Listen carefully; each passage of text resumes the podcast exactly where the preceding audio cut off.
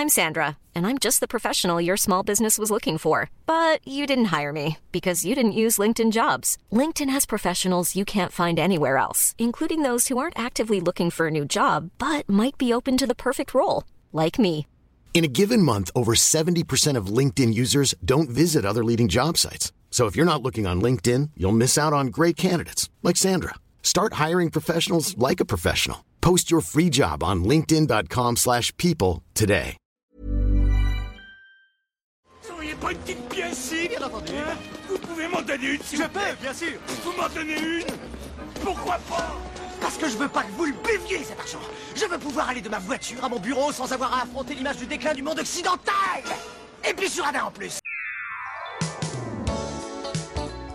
Bienvenue dans ce nouvel épisode de TFTC le podcast. À mes côtés dans ce studio, Guillaume et Aurélien. Comment allez-vous? Eh ben ça va et toi? Ça va et toi? Écoutez, je vais très bien parce que aujourd'hui dans cet épisode, nous sommes très heureux de recevoir Emmanuel Curtil.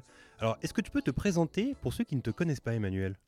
Eh bien, je m'appelle Emmanuel Curtil, je suis comédien depuis très très longtemps maintenant, hein, depuis, depuis mes- l'âge de 10 ans. Euh, donc ça fait 43 ans exactement. Et, et voilà, et donc je suis euh, plus connu euh, grâce à ma voix, puisque je fais, mon activité principale c'est le, doublage. Voilà, donc vous avez pu m'entendre dans, dans des films, séries étrangers. Alors, pour ceux qui nous écoutent, vous avez probablement reconnu la voix. C'est euh, majoritairement la voix de, de Jim Carrey et aussi euh, de Matthew Perry qui nous a quittés euh, récemment, C'est j'imagine. con parce qu'il y en a un qui a arrêté le métier, l'autre qui est mort. Donc, euh, Oui, voilà. vous allez être au chômage technique Oui, c'est bientôt. vrai, ça. Et c'est vrai que c'est relou. Alors, Figure-toi que j'y ai pensé et j'ai pas osé te poser la question. je l'ai pas Eh écrit, ouais, donc. ouais, je sais. Mais euh, vous pouvez pas savoir le nombre de messages de condoléances que j'ai eu en plus. J'ai eu l'impression d'en Ah faire bah un oui, proche. oui, oui. Non mais justement, alors on- on- j'imagine qu'on t'a posé euh, beaucoup la question là ces derniers jours. Comment est-ce que tu as, reçu la nouvelle du- de la disparition de Matthew Perry? Bon, alors je, je- dois t'avouer que été moyennement surpris parce que c'est vrai qu'avec ses, boires et déboires, euh, il a quand même un peu payé l'addition de, de, de ces dizaines d'années euh, de, de, euh, voilà, de, ses excès. euh, en tout genre, hein, que ce soit l'alcool, les drogues, tout ça. Donc, euh, puis il s'en cachait pas du tout, hein, mais en plus il a eu des problèmes de santé bah, liés à, ses- à sa consommation. Voilà, et, et- comme il le disait lui-même, euh, j'aurais dû mourir 20 fois. Donc euh, voilà, c'était un peu un miraculé. Après, euh, c'est vrai que je, bon, je l'ai reçu un peu au départ comme une, information un peu lambda, quoi, un peu comme, n'importe qui, n'importe qui du, du- voilà, de, de, fan aussi, parce que c'était quelqu'un pour qui j'avais beaucoup d'admiration, donc ça m'a fait de la peine. Mais c'est vrai que je me suis rendu compte après coup que hum, j'avais quand même un attachement particulier pour ce comédien, ce qui est normal puisque j'ai doublé 22 ans, hein, parce que j'ai pas doublé que dans Friends, hein, je l'ai doublé, je l'ai retrouvé aussi après dans d'autres séries et puis dans, quelques films.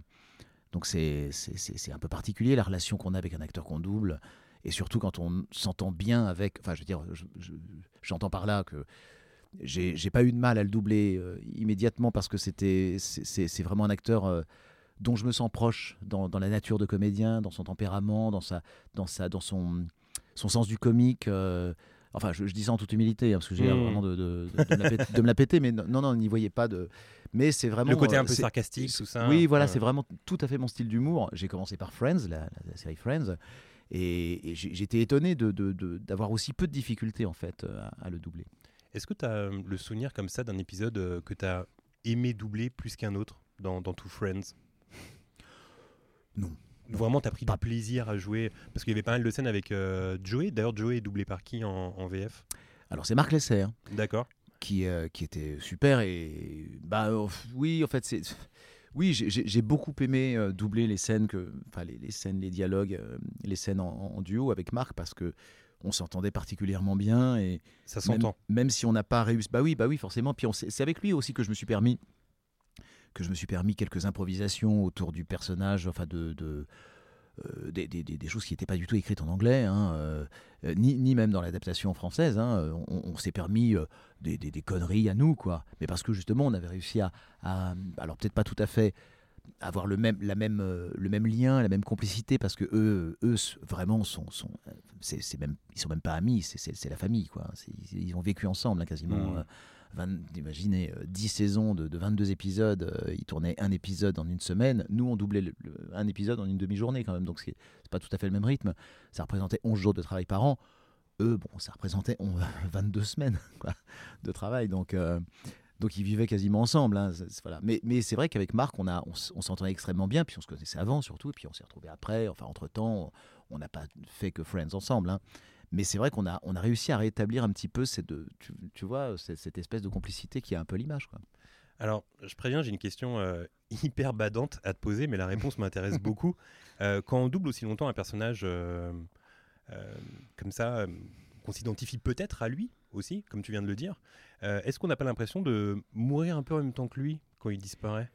Bah, c'est, c'est, alors c'est vrai que c'est un peu badant comme question, mais c'est, je vais y répondre. Non, mais c'est, si, j'ai, j'ai- t'as quand même un peu l'impression. euh, on, s'est parlé beaucoup au téléphone avec euh, avec Marc euh, quand on a appris la mort de, de, Mathieu Perry. Et, et on s'est rendu compte à quel point, a posteriori, on, on avait eu de la chance de doubler cette série. En plus, c'était une époque vraiment géniale de, notre carrière, hein, aussi bien Marc que moi. Moi, tout est arri- arrivé un petit peu en même temps. Peu de temps avant, j'avais fait The Mask, Le Roi Lion, enfin voilà. Et, euh, et, c'était vraiment une époque géniale. Et puis c'était une époque où si- aussi on pouvait se permettre, on avait quand même une certaine liberté qu'on a moins maintenant euh, dans le doublage, ce que, je trouve un peu dommage. Mais bon, c'est vrai que maintenant, tout, est supervisé par euh, je ne sais combien de toute une équipe de, voilà de superviseurs artistiques et, du coup on a plus de liberté en fait on peut se permettre de, dire des choses qui ne sont pas forcément dans l'anglais mais qui sont un peu de, de- l'improvisation et des trucs à nous quoi mais euh, mais c'est vrai que euh, c'est vrai que je l'ai suivi 22 ans donc euh, et puis c'est vrai que c'est un, un comédien, euh, je te dis que je- dont je me sentais proche au niveau du tempérament, de la nature, de, comme, ça, au niveau de la, du, du- rythme, de son sens de la comédie et tout ça. Et du coup, je, c'est vrai que c'est toute une un pan de ma carrière qui fait une page euh, de, de- de- de- de toute une partie de ma carrière qui se tourne quoi. Hmm. Et effectivement, on a un peu l'impression de perdre une partie de toi-même quoi. Voilà.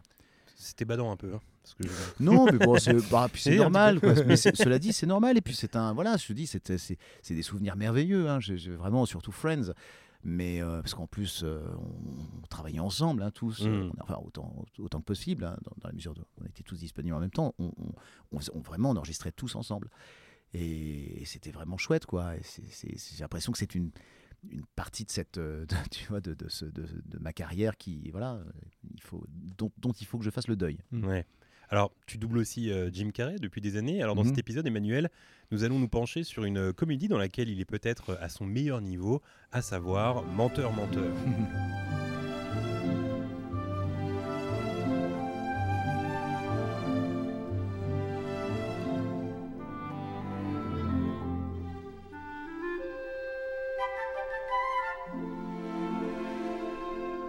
Menteur Menteur est un film sorti en 1997, réalisé par Tom Shadyac et euh, comprenant à l'affiche Jim Carrey, Maura Tierney ou encore Carrie Elves. Euh, il raconte l'histoire d'un avocat pathologique menteur qui du jour au lendemain est frappé euh, d'un sort l'empêchant de mentir.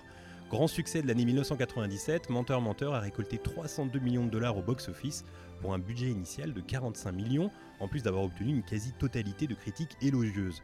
Alors la traditionnelle question qui ouvre ce podcast, quel est votre premier souvenir lié à ce film? Et je vais commencer avec Emmanuel, quels sont tes souvenirs de doublage de Menteur Menteur? Tu m'as dit juste avant l'émission que ça faisait très longtemps que tu n'avais pas revu ce film. Ben, je ne l'ai pas vu en fait. Enfin, je l'ai vu à l'enregistrement.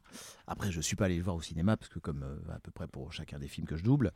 Et puis. euh, Pourquoi d'ailleurs Pourquoi, pourquoi est-ce que tu vas pas c'est une envie, t'as pas envie de t'écouter Non, mais je- ou- ouais, j'aime pas. Puis en général, j'ai envie de refaire. Ce que je, quand je tombe sur un doublage euh, par hasard sur un film que j'ai doublé à la télé, je, je, je, je vois que les défauts en fait. Je, je suis pas tout à fait satisfait. J'ai envie de refaire des scènes, puis c'est pas possible, donc euh, puisque le film est diffusé déjà. donc, euh. et, et donc, et, et donc c'est pour ça que je, je suis pas très fan de, de, de m'écouter Mm. en fait. Mais le, le souvenir que j'ai de ce film, en fait, c'est que je travaillais énormément à l'époque. Euh, j'avais, énormément, énormément de boulot et j'avais pas le temps de le faire. Et donc, euh, je, je me souviens, on l'a fait un samedi et un dimanche. Ah en deux jours Ouais, et j'étais tout seul. C'est-à-dire, je, ne, je, je- n'ai pas du tout travaillé avec mes partenaires. Ce qui est, ce qui est, ce qui est moins rare maintenant d'ailleurs, parce que depuis le Covid, en fait, avec le Covid, on a été obligé de travailler, euh, voilà, isolément, euh, voilà. euh, donc il y avait un comédien, l'ingé son, le, le DA, et c'était tout. On pouvait pas enregistrer avec son partenaire. Euh, donc on a gardé ces habitudes un petit peu que je trouve, euh, c'est un peu dommage parce que quand on joue pas avec un, avec son partenaire, on, bah, je trouve que c'est c'est moins, c'est moins agréable déjà. Et puis je, je pense que la, la- la qualité s'en ressent aussi. hein. Mhm. Mais euh, donc ce film, je j'avais pas le temps de, j'avais très très peu de temps pour le faire, donc je l'ai fait en deux jours tout seul, un samedi et un dimanche. Et, et- et lui, euh, il tourne, je sais pas en combien de temps il tourne, mais je pense qu'il doit mettre deux, deux mois, deux trois mois à tourner un film. Moi, j'ai passé deux jours à gueuler non-stop parce C'est que ça, il parce est- que. oui. il, il est euh, en fait bah, c'est comme dans Bruce tout puissant aussi hein, c'est pareil hein, c'est- enfin il y a quelques comédies comme ça qui sont des souvenirs euh, enfin c'est de très bons souvenirs parce que c'est un acteur mer- merveilleux que j'ai plaisir à retrouver à chaque fois mais mais dans ce genre de comédie il passe son temps à hurler quoi C'est lui il a, il a deux trois mois pour le faire moi j'ai deux jours et, et je, je- je gueule pendant deux jours non-stop si bien qu'à la fin de, de l'enregistrement, euh, j'étais quasiment à faune. En fait, je- si, si vous regardez bien le film, je, je pense qu'elle doit s'entendre. En fait, les dernières scènes, je, on, on entend, euh, j'ai vraiment un voile sur, le, sur les cordes vocales. Quoi. Parce que de tous les films dans lesquels il a joué, j'ai l'impression que Liar Liar, c'est un peu celui où il euh, se donne le plus au niveau de, de la folie, de l'énergie. Ah bah oui, oui, c'est ça. Bah, on retrouve les- la folie qu'il y avait dans, dans les films de, de- de- notamment des frères Farelli, euh, voilà, Food Irene, ce genre de voilà, Mm. c'est- vraiment euh, Jim Carrey dans, dans toute son extravagance, euh, voilà, légendaire quoi. Guillaume, ton premier souvenir lié à ce film? Eh ben, ça va être vite vu, puisque j'avais vu beaucoup d'extraits, mais je l'avais jamais vu en entier. Mais non. Figurez-vous. Du Ouais. coup, je l'ai vu il y a trois jours. Ah d'accord. Et, alors? C'est exceptionnel. Bah, c'est trop bien, non? C'est exceptionnel. Non, mais je me suis En fait, c'est le, le- le- le film, c'est c'est son enfant en fait, à qui il, euh, il, ne dit jamais la vérité. Enfin, en tout cas, il fait toujours des promesses qu'il ne tient pas, c'est ça. C'est ça, ouais. Et donc le jour de son anniversaire, son enfant, qui est un garçon, je crois. Exactement. euh, tu vois, finalement, j'ai. Mais c'est drôle belle- que tu t'en souviennes pas. Bah oui, oui, non, mais, avec euh, effectivement ça Ça a revient 25 comme ça. ans. hein. Et donc il, euh, il, il, pour son anniversaire en fait il lui c'est pas qu'il jette un sort enfin il fait un vœu Je veux que mon père ne mente Il- plus. voilà. et donc euh, Pendant il dit la vérité jour. à tout le monde et puis j'ai une scène bah, c'est une scène mémorable dans l'ascenseur où il sort de l'ascenseur et puis Avec il dit c'est moi qui ai pété c'est ça Ça exactement, aussi, ouais, il y a exactement. ça. Il y a beaucoup de Mais- scènes et où il dit d'ascenseur. oui où il fait une réflexion, sur ses nibards c'est ça Exactement. c'est pas très 2023 ça Ouais, non, pas Non, très. pas très, non. Mais tu vois, ce que je me suis dit pendant ce film, c'est surtout, euh, c'est un film. Euh, Enfin, l'histoire, elle importe peu, comme tu disais, c'est un film de performance, quoi. Oui, C'est un c'est qui s'est bâti autour de. On veut voir Jim Carrey faire des grimaces et être extravagant, et après le reste, les autres personnages, on les retient à peine, quoi. Ouais, c'est Mm, vrai. mm. Bah c'est c'est- oui c'était fades. un one man show hein, ouais, c'est ça. Jim Carrey. Bah, pff, comme euh, Bruce tout puissant aussi, hein, c'est pareil. hein, c'est Ouais. mais c'est très drôle. Mais, Bruce tout puissant, Bruce c'est, je trouve, ouais. c'est- je trouve que c'est une, une bonne comédie. Et Ah, toi, c'est Aurélien Très efficace. Euh, bah, moi, je l'ai vu au ciné parce que c'était l'époque où euh, j'étais très fan de Jim Carrey. C'était les grands comédiens de- des années 90, quoi. Il y avait aussi euh, Ouais, Robin bah, Williams, c'est tout. Dès qu'il y avait mm. un film qui sortait avec ces mecs-là, C'était l'événement. Et vraiment, euh, Deux grands de le voir au cinéma. euh, ouais, d'ailleurs, c'est marrant. hein. Ouais, vrai. Robin Williams et comédiens Jim aussi forts, euh, Souvent les, souvent les grands grands comiques hein, sont. complètement dépresse. C'est pas des, c'est pas des grands rigolos quoi. Mais très bon Ils souvenir aussi. ne sont drôles que quand ils sont payés en fait. Ouais, c'est ça. quand il y a marqué caméra tournée, c'est C'est bon. ça. Sinon, c'est 20 millions de dollars. Ok c'est bon. Je, je vais faire rire. Là, je vais être drôle. Euh, moi, moi, Liar Liar, c'est un film que j'ai toujours adoré et c'est un film que je place dans la catégorie des films réconfortants. C'est-à-dire que Mmh, la mmh. musique du film, euh, Ouais, euh, toute l'ambiance, etc., c'est le genre de film un peu comme Un flic à la maternelle ou tous ces films-là qui sont juste doux. Ouais. Et en regardant le film, je l'ai revu là il y a 2-3 jours, je l'ai déjà vu plein de fois ce film. Mais je me suis dit, euh, il n'y a plus vraiment de films comme ça aujourd'hui. quoi. C'est un peu, Euh, c'est un peu régressif. Tu vois, c'est quand tu regardes. Ouais. Tu sais, t'es, un peu, c'était cocooning chez toi. Ouais, euh, c'est tu regardes Ouais, ça c'est un ça. peu en famille, tu vois. Mais- mais c'est- ces films un peu, potes, euh, euh, Un peu doux, euh, drôle comme ça, avec la musique derrière. Je sais pas, il n'y a plus trop ce genre de film. Mm. Et ça m'a fait penser à un article que j'ai lu il y a pas longtemps, euh, en gros, qui parlait de la, de la colorimétrie des séries depuis les années 2010. C'est-à-dire Ah. qu'en fait, il faisait un parallèle entre les séries qu'il y avait avant, dans les années 90, et les séries de maintenant. Et on se rendait compte que le ton des couleurs était beaucoup plus terne. Ouais, Les sûr. sujets étaient beaucoup plus ternes Ah bah, qu'avant. quoi. Ah ouais, Mais il y a carrément. tout Bah, un. Tu vois, on parlait de Friends euh, tout à l'heure, mais Friends, c'est typiquement la série doudou, quoi. Ouais. C'est la série que tu, que tu mets euh, quand tu reviens de chez toi, enfin d'une d'une journée de taf, euh, t'es fatigué, tu mets ça en fond, t'entends euh, tous tous les personnages de Friends, qui, c'est- ça te rassure, quoi. C'est- Complètement. C'est c'est- c'est- c'est- bah, c'est des amis, quoi. Enfin, c'est c'est comme des potes, en fait. Ouais, et puis il y a aussi ce truc avec Friends, et c'est rare quand même les séries qui arrivent à produire ça. Euh, on a vu les épisodes mille fois, Mm. mais si ça passe à la télé, bon allez, on laisse. quand même. ouais. Ouais, exactement. Oui, parce que c'est pas- avec eux en fait. Comme, comme tu disais, c'est pas l'histoire n'a pas a moins d'intérêt en fait que le que, que l'attachement qu'on a On qu'on peut éprouver pour les personnages ou simplement les situations, ou les, ou les vannes de Chandler, enfin les, les, les, les péripéties amoureuses de, de- Mais des uns et surtout, des autres. je trouve que Friends, ça n'a pas subi ce truc où parfois on se dit Oh, les cinq premières saisons, c'est génial, et il y a une saison un peu moins bien, etc. Non, toutes Ah, les si, saisons. si, si, si, si, saison. si, si, la, la Ah, tu 9e et la trouves 10e, elles sont moins bien que les autres. Ouais, Ah ouais Ah. Ouais, en français, je veux dire. Ah. Je dis ça parce Ah qu'on oui, a. ah oui, parce que. Ah, Ah oui, c'est vrai. Ah, C'était une petite joke. Alors, t'étais pas sur les Un deux petit, un dernières. petit tacle. Non, c'est ça, t'étais pas sur les deux Ouais, dernières. ouais. Et c'est drôle, On est que tu- trois, on est trois. Joey non plus et, et Rachel. Ça, c'est trop bizarre de changer les voix. Ouais, mais attends, c'est drôle que tu parles de ça parce que moi j'ai un vrai souvenir d'adolescence avec euh, ce truc qui fait polémique. Parce qu'à l'époque, Friends c'était tellement gros Hmm. et je me souviens que ça faisait les gros titres et tout le monde était déçu de ne pas retrouver les voix. Donc Mm. j'avais oublié que la tienne n'était plus. Mhm. Euh, c'était quoi cette histoire du coup? Tu peux nous en parler ou... Oh bah c'était pas, il n'y a pas de mystère autour de ça. hein. C'est-à-dire qu'en fait, euh, euh, la série était euh, évidemment très très exploitée. euh, c'était diffusé, rediffusé tous les ans, etc. Puis chaque année, en fait, ils diffusaient la série depuis le début. Et puis, et puis à la suite, ils diffusaient la nouvelle saison. Et puis, je- et puis ça, comme ça, ils ont fait ça tous les ans jusqu'à la dixième saison.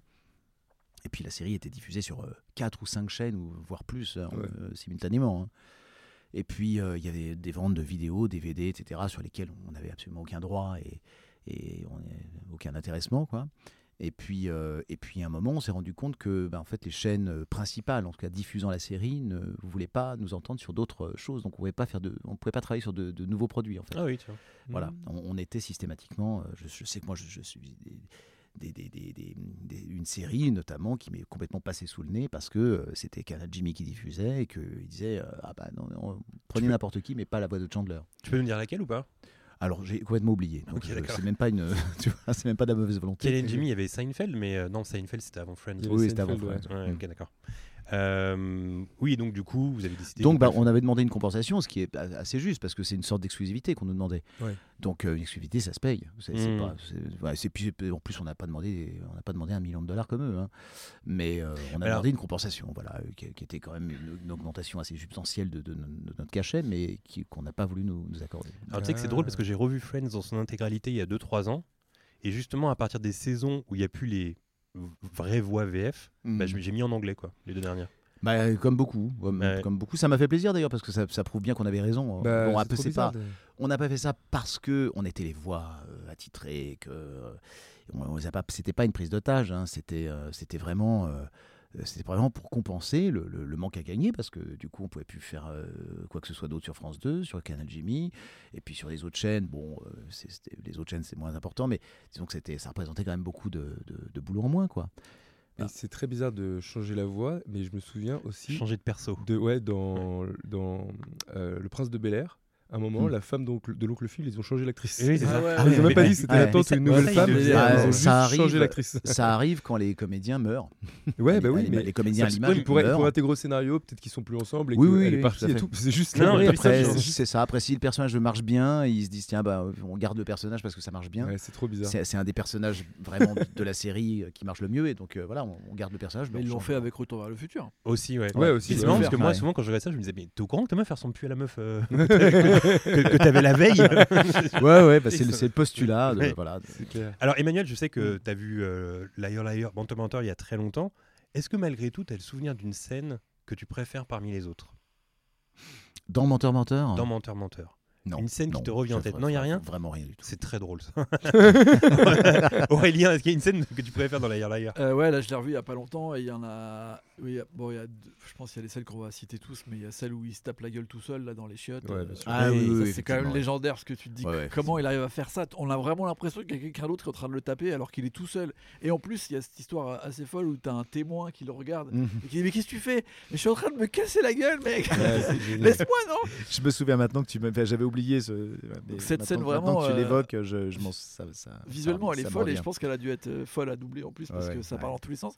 Et sinon, celle qui me plaît le plus, c'est celle euh, où euh, sa collègue essaye de le piéger en le faisant venir au board et Ouais. qu'il est obligé de dire des choses Ah oui, c'est drôle. mauvaises. Et finalement, tout le monde rigole. Ouais, et il y, a un- il y a un silence et il, il le, enfin, il le traite de tous les noms en lui disant Je te déteste, t'es nul, tu, tu pues et tout. Et ça s'arrête. Et là, il rigole, il fait C'est génial, c'est la meilleure chose que j'ai vue. Et là, ça part en mode comédie où il se fout de la gueule de tout le monde. et il leur dit tous des vérités. Et je trouve la scène, elle est dingue. Elle est trop bien C'est faite. trop marrant. Trop et la fort. rythmique, elle est vraiment excellente. Guillaume Euh, moi, c'était la scène, euh, la première fois où il arrive au tribunal et on lui dit bah alors vous allez plaider quoi? Il est obligé de dire la vérité, il peut pas. Et, du coup, il peut pas mentir. Et du coup, il n'arrive pas à parler et il sort des grimaces incroyables. Franchement, c'est ses meilleures grimaces, je crois. Il y a cette grimace-là et la grimace où à un moment, euh, vers la fin, il tombe, euh, quand il poursuit l'avion, il tombe dans les bagages. Et c'est sa tête où il est retenu là, avec, avec Ouais. une, une sangle de bagages. Je trouvais ça très très fort. Et d'ailleurs, c'est marrant que tu parles de ça, Guillaume, parce que les grimaces, vous devez les jouer aussi. Ah bah oui, oui, bah sinon. Bah, en fait, tu sais, euh, quand on double un film, quand on double un comédien, euh, que ce soit dans un film ou une série, on est obligé de, de- de- de se rapprocher au maximum de ce qu'il fait. hein, ou, euh, on essaie de le trahir le moins possible. Donc, euh, bah, on est obligé de, de rejouer la situation. Si on veut bien faire les choses, on est obligé de rejouer la scène, mais de la jouer vraiment en fait. hein. C'est pas du tout, euh, c'est pas juste la voix qu'on pose. euh, voilà. Et est-ce que tu te calques sur ce que fait Jim Carrey en VO Ou alors vraiment, tu es dans un mode improvisation, je vais la jouer un peu comme je sais Ouais, jouer? non, non. Enfin, si, oui, j'essaie de me caler de, de- sur, sur ce qu'il fait en VO, d'abord parce que ce qu'il fait en VO, c'est génial. Donc, Mm. il vaut mieux s'inspirer de quelque chose de génial que. Mm. Voilà. Et, euh, et puis après, je- j'y mets ma sincérité, donc, euh, donc j'y mets forcément un peu de moi, euh, un peu de ma fantaisie aussi. Euh, d'ailleurs- le meilleur exemple, c'est The Mask, parce que dans The Mask, il fait des imitations, il fait des changements de voix. Alors, c'est bourré de références là-bas pour, pour le public américain. Mais, mais pour nous, il imite des gens nous qu'on connaît pas Ouais. pour, pour la plupart Ouais, du temps. hein. Et, et il a fallu vraiment que je, je fasse appel à moi, à, mon, à ma propre fantaisie, à mon voilà, pour, pour trouver des équivalents Et trouver d'imitation la- qui, ouais. qui parlent un peu plus au public français. Quoi. C'est fou. Euh, moi, ça, veut dire que, ça veut dire que c'est toi qui as fait Splendide. Je viens de réaliser. en fait. Oui, alors en anglais, il fait smoking. Ouais, voilà, ça. et puis c'était traduit par splendide, donc j'ai essayé de faire Mais je le disais de le faire de la manière, la manière dont il le fait en, an- en anglais, ce qui n'est pas tout à fait exact. Enfin, c'est pas tout à fait la même chose parce Ouais. que voilà, c'est c'est l'intonation. euh, enfin, euh, voilà, euh, américaine. euh, Donc, c'est, j'essaie de trouver un truc un peu plus français, mais qui correspond vraiment. à- Et c'était ton au- idée, au Splendide Ou c'était écrit Non, comme pas ça du tout. C'était la traduction. C'était la traduction. Ok, d'accord. Mais c'est culte de fou. Ouais, non, de fou. Et euh, non, et moi pour les scènes, euh, toute cette période juste avant là, quand il entre au tribunal, quand il marche euh, de, de l'ascenseur jusqu'au tribunal Ah et il rencontre un SDF. Oui. Et vraiment la scène du SDF, j'ai ri à haute voix Ouais, tellement c'était drôle. Quoi. Où il dit est-ce que vous avez une pièce? Oui, j'en ai bien sûr. Et lui, c'est incroyable, c'est Mais tellement alors, drôle. Si on peut- Attends, je te donne pas Il y a un personnage dont on se fout un peu dans ce film, mais j'y ai pensé à la fin. Bah, le beau-père, c'est horrible pour lui le film en fait. Ah bah oui. Ouais, Parce ouais, qu'en gros, bah, la fin. c'est genre lui, c'est juste le loser du truc, c'est genre bon, allez, ouais. Oui, c'est Carrie Hells qui joue dans Sacré Robin des Bois. Et d'ailleurs, on dans- en- Que j'ai doublé Mais oui, mais j'allais le dire justement. C'était la petite Ah, info euh, aussi, hein, Le mec est J'adore partout, ce film. Ouais. c'est drôle. Et non, si, si, il y, a- il y a un truc, je me, souviens du. En fait, c'est- complètement con, hein, mais parce qu'en plus, c'est la mode. enfin, il y a- c'est ça, c'est- Il y, a- il y a beaucoup, beaucoup de bêt- bêtisiers dans les génériques de fin. Et dans le, le générique de fin, il y a le bêtisier de, de, de Menteur Menteur. Et je me suis dit quand même que ça devait être à la fois assez jouissif de tourner avec un mec comme Jim Carrey, qui a l'air d'être un vrai, vrai gros déconneur, mais ça doit être assez euh, agaçant aussi parce qu'il il, il a tellement de. Je pense qu'il. Il a tellement d'énergie, il fait tellement de Mm. conneries. En fait, il, faisait, il, f- il fait des gags. Je sais que quand il a tourné dans Batman Forever, par exemple, euh, c'est qui Val Kilmer qui faisait Batman. Ouais. Euh, il en pouvait plus quoi de Jim Carrey. Il arrêtait pas de lui faire des, des- des- des- des conneries, des, faire- gags, des canulars et tout Ouais, ça. qui doit faire perdre beaucoup de temps aux Et équipes. tu, et tu le vois, tu le vois dans, les- dans, C'est le, dans le bêtisier, il a l'air vachement sympa ce mec, mais ça a l'air- ça a l'air d'être épuisant de tourner avec un mec Ouais. pareil, parce qu'il Ouais. part dans des délires, il part, il part sur des impros, des trucs, et à mon avis, qui est fait partie de son succès, parce que je pense qu'il y a, il y a beaucoup de scènes improvisées qui, qui ont été gardées, qui n'étaient pas du tout écrites au départ. Mais, euh, mais là, tu t'en rends compte en fait dans le bêtisier, parce qu'il fait rire tout le monde, mais je pense qu'il doit, il doit agacer beaucoup ses partenaires aussi. Oui, Est-ce que tu as eu la chance de le rencontrer, Jim Carrey? Non, jamais. Non, jamais? Il n'y a pas eu une Ni opportunité lui, ni Matthew Perry. Ok, d'accord. C'est un regret ou? Tu sais, moi je parle pas anglais, alors euh, bon, ça, serait, ça serait surtout, euh, ça, ça serait pas surtout très court. Ouais. Et puis, euh, je pense pas que je pense qu'ils parlent. En général, les acteurs américains parlent moins bien français que je ne parle anglais. Oui, voilà. Donc, c'est ça. ça aurait été ça, serait, inaudible. ça serait à Hi, uh, nice to meet you. Et puis voilà. Quoi. I am the, the, the You're, you're my friend voice. Oh, amazing. hein. Bon, bah, salut, mec. hein. Voilà. See you, ça fait 20 ans que je te double. Ça m'est arrivé il y a pas très longtemps de, de, de rencontrer le comédien que je doublais dans Lois et Clark Ah, euh, lors d'une convention, si on fait des conventions. Dean voilà, hein. Dean. Ouais. Et, et puis, bah, c'était ça, quoi. C'était euh, Ah, Ouais. ah, you're my friend voice. Ah, amazing. uh, great, nice to Ouais. see you. Et puis voilà. Alors, bon, bah, on va y aller maintenant. Hein. J'ai une séance dédicace maintenant. Je vois très bien. Allez, salut. Euh, alors, Aurélien, ce film a été réalisé par euh, Tom Shadyac, Eh un réalisateur euh, peu connu du grand public. Pourtant, il compte à son actif euh, plusieurs comédies qui ont marqué l'Amérique et le reste du monde. Et oui, tout à fait. Et, euh, il a même un parcours de vie assez impressionnant. Que j'ai découvert. Donc merci de, de cette chronique, vraiment, je- j'en suis très heureux. Et en effet, euh, en effet euh, il a commencé en tant que comédien. En fait, la première séquence dont il parle dans les- souvent dans les interviews, c'est qu'il dit euh, genre j'ai capté la force de l'humour quand j'ai vu ma mère regarder Johnny Carson à la télé. Donc Johnny Carson, grand animateur Des late show. d'un late show. Et sa mère était très malade et il a vu dans les yeux de sa mère que ça pouvait être un soin plus important que tous les médicaments qu'on pouvait lui donner de juste rire au show de Johnny Carson. Donc c'est là qu'il s'est dit genre j'ai vraiment envie de tester tout ce truc euh, du rire et d'avoir une carrière là-dedans. Et donc il a commencé à faire des blagues euh, au lycée. Euh, ça m'a rappelé d'ailleurs ton parcours JB parce qu'il était avec un pote et en fait il faisait des, des- des- un duo comique. il faisait pas mal de, de choses dans les lycées et dans les hôpitaux déjà à côté pour faire rire les enfants et faire rire pas mal de gens autour. Et à un moment, il décide de partir à Los Angeles et il devient le plus jeune auteur de Bob Hope, encore un grand euh, Ouais. comédien euh, qui avait beaucoup de specials, euh, les specials à la télévision à l'époque, il y en avait une dizaine par an. Et qui avait la particularité d'être l'ami des présidents, Bob Hope. Il jouait Ouais. au golf avec eux. Ouais, voilà, apparemment c'était un mec méga connu. Quand tu parlais des gens qui sont pas connus en France mais qui sont des énormes Bah stars. Bob Hope, c'est une énorme star et donc euh, bah, c'était devenu le plus jeune auteur à bosser pour Bob Hope. Il avait seulement 24 ans en 1983 et il a pas mal bossé avec lui. Et, euh, et là, il découvre Hollywood, euh, Tom, et euh, il essaye de devenir un peu acteur. Il joue dans un épisode de Magnum, euh, comme ça un peu, et il se retrouve dans une comédie un peu foireuse, euh, team movie, mais en même temps, il bosse euh, sur des études de cinéma à UCLA et il est diplômé en 89. Et en 91, il commence à vouloir un peu réaliser des films et il a la rencontre de sa vie qu'il découvre dans la série Living Color. C'est Mm. Jim Carrey. Hmm. Et avec Jim Carrey, ils s'entendent archi bien. Et euh, très tôt, ils écrivent ensemble ce qui va devenir Ace Ventura. Euh, donc, euh, Ah, qu'il réalise. c'est, euh, ah, c'est lui qui a réalisé les aventures Ouais, ouais. Tom Shadyac Tom. Shadyac, il a réalisé et écrit avec euh, Jim Carrey. Ah oui, parce que les frères. Farelli, c'était Dumb and Number. Exactement. Et. En fait, tout sort en 94 pour, pour Jim Carrey. On en a parlé il y a pas très longtemps dans un autre podcast, euh, mais euh, dans un autre épisode. Mais c'est vrai que l'année 94 de Jim Carrey est folle vu qu'il sort au début de l'année Ace Ventura, Mm. ensuite il sort The Mask et en fin d'année Dumb and Dumber. Donc Mm. euh, vraiment, tous les réalisateurs se, se l'arrachent. Mais c'est Tom Shadyac avec qui il développe finalement ce- cette énergie. Et après avoir fait Ace Ventura, bah, Tom Shadyac, ça vient un peu sorti de nulle part, le réalisateur star des comédies euh, Mhm. un peu dingues. Hmm. Donc l'année suivante, euh, il réalise, euh, enfin c'est en 96, mais euh, l'année suivante, il bosse sur un projet avec Eddie Murphy, qui est autre que le professeur Folding, Naughty Professor, Ah ouais. Mhm.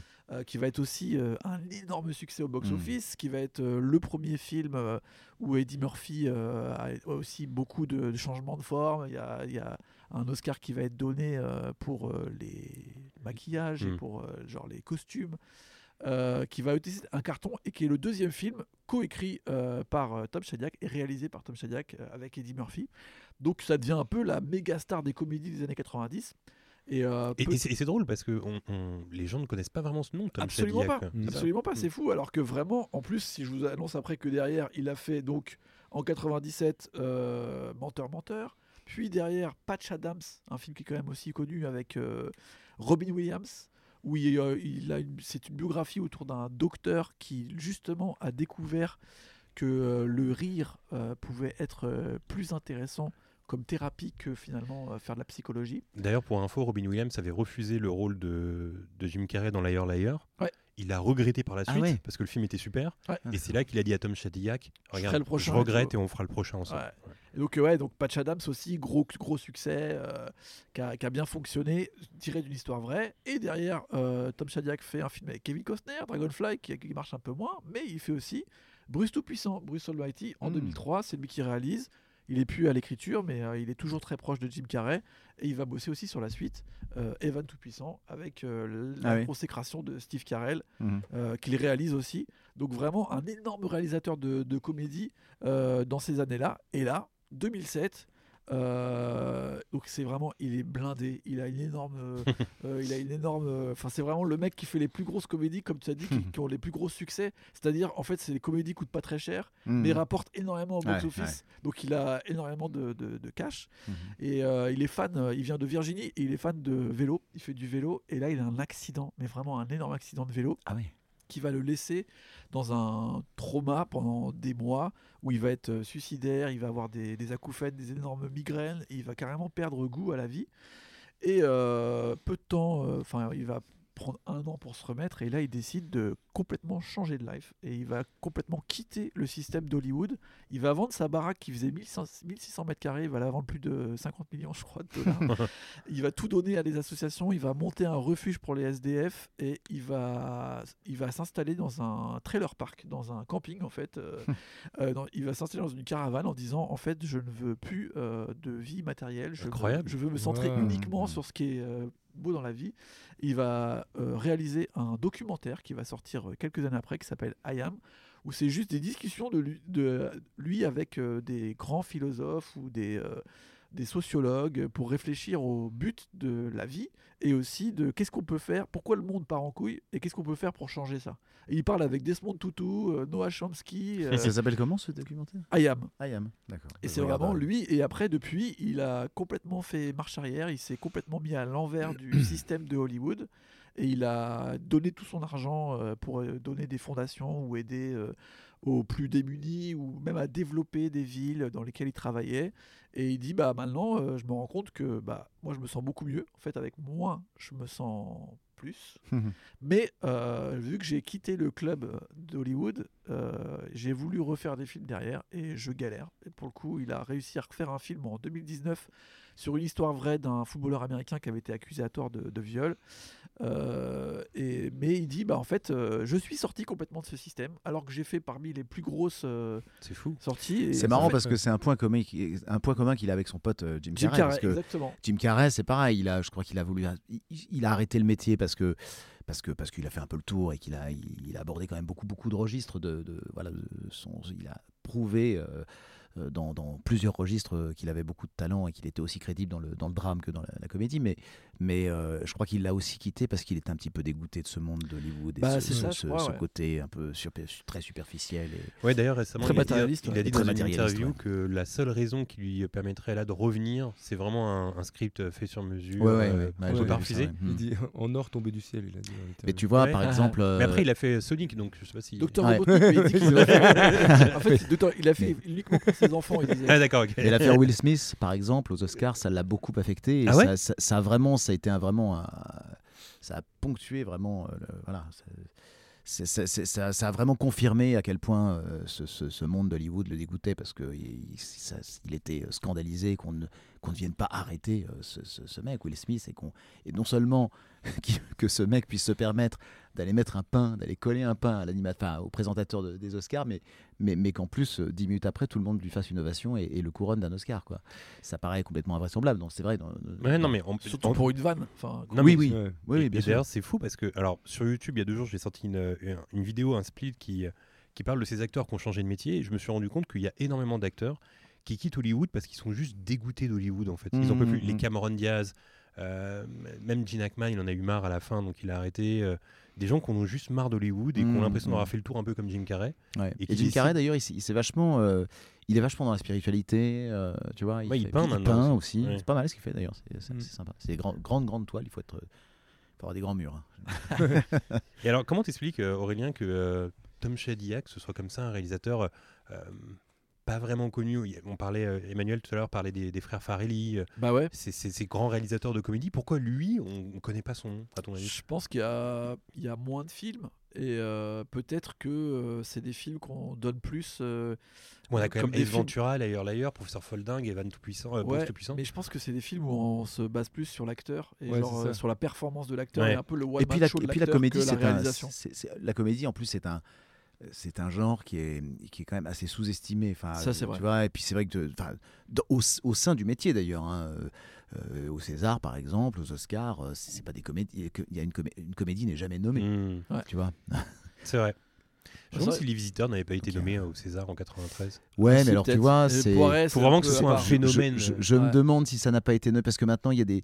Je crois qu'il y a la meilleure comédie. Ils ont quand même réussi, il me semble, hein, mais le César de Ouais. la meilleure comédie. Au Golden Globe, il y a ça, meilleure comédie, ça, c'est Ouais, sûr. mais euh, tu vois, c'est encore un, c'est un genre à part. C'est un peu, c'est un peu, euh, tu vois les. D'ailleurs, je crois que c'est Danny Boone qui avait fait une interview où il disait euh, que c'était pas juste parce que, par exemple, son film Bienvenue chez les Ch'tis avait fait un carton et il comprenait pas parce qu'il pratiquement toute la France a aimé, donc pourquoi c'est pas nommé Ou c'est un César d'honneur souvent qu'on justement Ouais, qu'on remet pour des justement pour pour cette raison-là parce que ça a eu un énorme succès comme ça a été un, un énorme succès, un su- succès au box Faut office. dire que donc, c'est euh, pas un entre-soi, quoi. Donc euh, dire, oui, voilà, c'est ça. Ouais. Donc euh, c'est c'est un petit peu à part, c'est un petit peu dénigré, mais c'est dommage parce que en plus, euh, je trouve qu'il est plus difficile de faire rire que, Ah, bien que, sûr, que ouais. de faire pleurer. Ah, c'est le plus dur. Pour, pour un comédien, je, je, je, je, je connais beaucoup plus de comédiens. Je trouve qu'il y a plus d'exemples de comédiens qui sont des, des- des grands comiques au départ et qui, dans le registre dramatique, sont tout aussi crédibles et aussi géniaux, euh, à l'instar de Jim Carrey, euh, que l'inverse. C'est Il y vrai. a beaucoup de, de comédiens qui sont qui font toute leur vie, qui jouent des rôles sérieux et qui, tu les mets dans une comédie, ils sont pas du tout crédibles, Mais ils sont pas drôles. Je pense à Est-ce que Sylvester si le- Stallone. Est-ce que si le, le côté euh, Tom Shadyac qui est pas connu, c'est aussi que comme c'est justement porté par des acteurs, il n'y a pas vraiment d'intention de réal, si ce n'est cadrer l'acteur, quoi. Tu vois ce que je Oui, veux oui, dire c'est Bah, clair que c'est un peu un one man show, quoi. Il y Il a, y a de pas vraiment de- d'identité ou de Hmm. patte de ce que je veux dire de, de réalisation, tu vois. Bah après, il a, il a quand même coécrit les deux premiers, donc euh, Ace Ventura qui sort vraiment de nulle part, Naughty Professor euh, qui est quand même une reprise d'un film de Jerry Lewis, mais euh, il y avait quand même euh, une patte à lui, je pense, au début des Ouais. années 90, mais qui était très reliée aux acteurs qu'il choisissait, parce qu'il Mm. avait quand Mais même... Ace Ventura, c'est un ovni. Hein. Ouais. C'est un truc. Ouais, ouais. euh, c'est- Ça n'a aucun sens. Franchement, je trouve qu'il y a, C'est y a- absurde. Il y a, il y a une patte pour le coup. Là, euh, ouais. c'est un truc qu'on n'a jamais vu avant et qu'on n'a jamais vu après d'ailleurs, mais c'est très très particulier comme film. C'est clair. Oui, c'est vrai que c'est particulier. Ouais, il y a non, mais il y a un humour très. Voilà, c'est c'est c'est c'est c'est un ovni quoi. Mais je pense que c'est la personnalité du mec là, parce que quand on voit qu'après il a tout claqué pour aller vivre dans une caravane et tout, je Mm. pense que c'est pas un mec qui se met énormément en avant Ouais, c'est pas un mec qui avait un briller, quoi. délire. Ouais, Ouais. c'est pas le. Il voulait pas devenir un, un réalisateur star, j'ai l'impression en tout cas. Alors, merci Aurélien pour cette. euh, Bah, je- connaissais pas en du tout la deuxième partie. Et de- moi non plus, et C'est incroyable. cette- cette vie Mm. m'a le hyper inspiré. euh. Je me suis dit, Ouais. ouais, j'ai envie d'aller vivre dans une caravane. Ouais, j'ai pas 50 C'est ce millions. que Est-ce que euh, tu serais capable de tout plaquer? Bah là, je peux tout plaquer. En vrai, j'habite dans une caravane, c'est pareil, mais bon. euh, non, je- Ça changerait. C'est pas pareil que de claquer 50 millions et de tout donner pour faire un refuge. En plus, euh, enfin, tu sais, c'est pas pareil quoi. On serait là, il est où Aurélien Il est dans une- dans une Attends, caravane maintenant. Après, je remets dans le contexte. Tu sais, c'est le fameux euh, Paradise euh, Lost de Malibu. C'est un trailer park, mais c'est un trailer park où t'as vu sur mer. Oui, euh, Ah oui, d'accord. Bien sûr. Mais après, par Oui, contre, il a pas une grande baraque. C'est vraiment, euh, il veut aller euh, à l'essentiel, quoi. D'accord.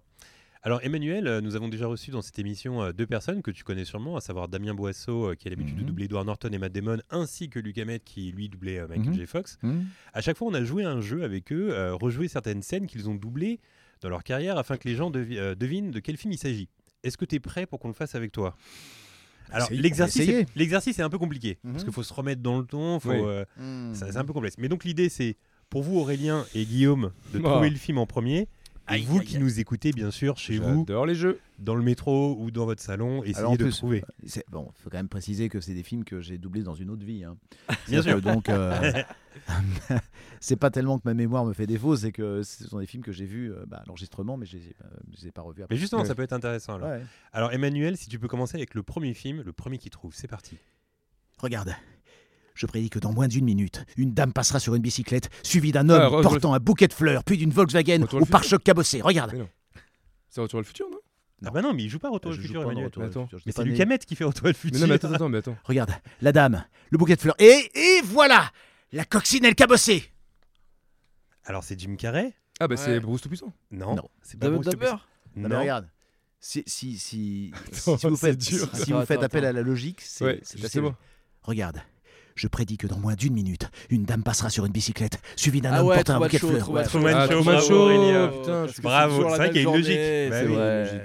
On a, Bravo. été, on a été très nuls, surtout moi. Et surtout qu'il l'a super bien fait, Emmanuel. là. Ouais, bravo, Euh, bravo. Ah bah, j'ai- je sais pas, pas, j'ai essayé de. Non, Bon, c'est bon, vrai. voilà, c'est la seule où je vais un peu jouer la comédie, j'ai un mot à dire, donc euh, ça, Ah va, aller, ouais. ça va aller très vite. Le sphincter a dit quoi? Quoi? Le sphincter a dit quoi? C'est. Quoi? Euh, C'est ce que je dis Mais non mais non, c'est Dumb Number. Mais non Non C'est culte en plus Alors attendez. a dit quoi alors- Ah non, Le non, non, non, je Ah. sais ce que c'est. Attends, le sphincter a dit quoi? Attends, c'est Bah pas oui, quoi? le sphincter a dit quoi? C'est Le culte sphincter a dit quoi? En plus, il le fait trop bien là en plus, Ah, Emmanuel. je suis nul. C'est pas Jim Carrey, c'est un autre personnage qui Oui, oui. double qu'on n'a pas abordé depuis le début. Je vais être obligé de dire un, un mot. Ah, c'est. Wentworth. Oh, Ouais, joli. Wentworth. Excellent Ah, je suis nul. Oui, car Emmanuel a doublé euh, Mike Myers. Alors pas seulement Ah ouais. dans euh, pas seulement dans Wayne's World, mais aussi dans euh, Austin Austin Powers. Powers. Ah ouais? C'est ça, Emmanuel. absolument. Ah Ouais, ouais, voilà. magnifique. J'imagine que c'était fun à jouer aussi, Mike Myers.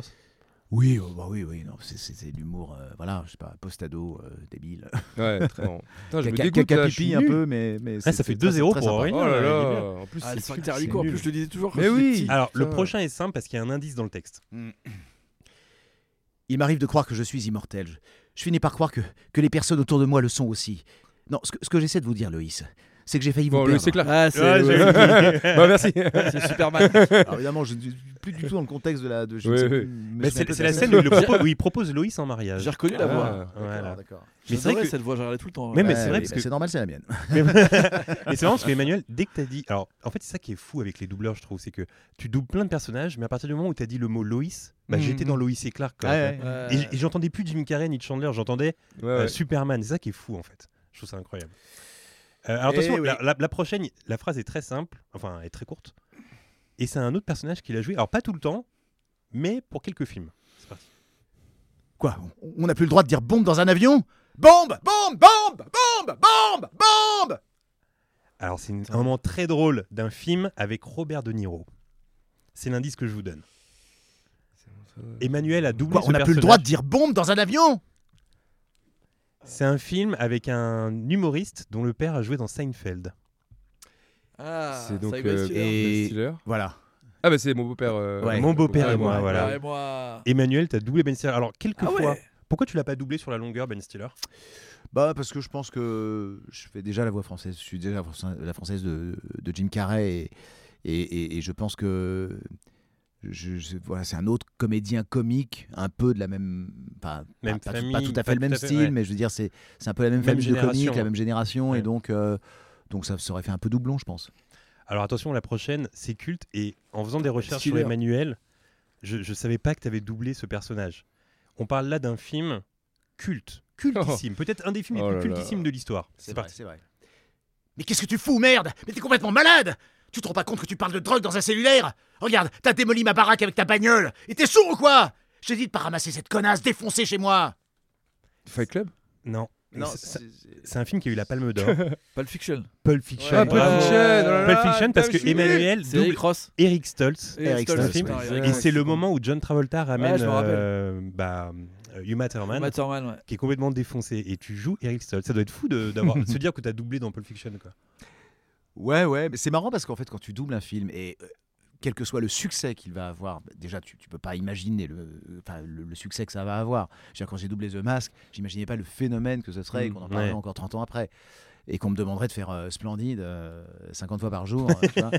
mais, euh, mais, mais du coup, enfin, moi j'ai vraiment un, un- un- un rapport très professionnel au, au film, tu vois. Et, et quand je double un film, je, je- j'ai du mal à me projeter sur le, tu vois, sur le phénomène, sur le Mm. succès que, que ça aura au box-office. Et du coup, j'imagine Et a même quand- posteriori, je me suis dit, bon, bah oui, effectivement, c'est un film. euh, oui, c'est- c'est c'est dingue quand il pense d'avoir doublé dans un, film, dans un film aussi culte, aussi incroyable. Que, est-ce que euh, tu ressens de la fierté euh, après coup? Même là aujourd'hui, ah de dire. oui, euh, ouais. forcément. Bah, de toute façon, je ressens de la fierté d'avoir euh, doublé dans, plein, de- plein d'acteurs que j'ai. C'est c'est une chance quand même d'avoir doublé, Jim, ne serait-ce que Jim Carrey, Mm. Matthew Perry, Mike Myers. euh, Alors attention, parce qu'il y en a, il y en a d'autres après. et- Il y en a d'autres après. Le prochain, les gars, vous allez halluciner. Pareil, je l'ai découvert en travaillant sur ta bio, Emmanuel. C'est fou que ce soit toi qui ai fait ça, je ne le savais même pas. Concentrez-vous. Écoute-moi bien, petite salope. si tu raccroches encore une fois, je te saigne comme une truie. Scream. Scream, joli Guillaume. Ah ouais. C'est c'est Ghostface. Emmanuel est Ghostface. Waouh. Dans Scream. C'est Ah, pas bravo. incroyable, Ah, franchement bravo. Mais c'est Et d'ailleurs, c'est marrant parce que c'est un film. Il y a quoi Il y a deux scènes au téléphone? Ouais, c'est ça. Une, une- une ou deux scènes. je sais Ouais, plus. c'est ça, ouais. Et, et en fait, toute la campagne du film, euh, la campagne de pub du film, de sa sortie au cinéma, c'est- on, on m'a demandé à moi de la faire.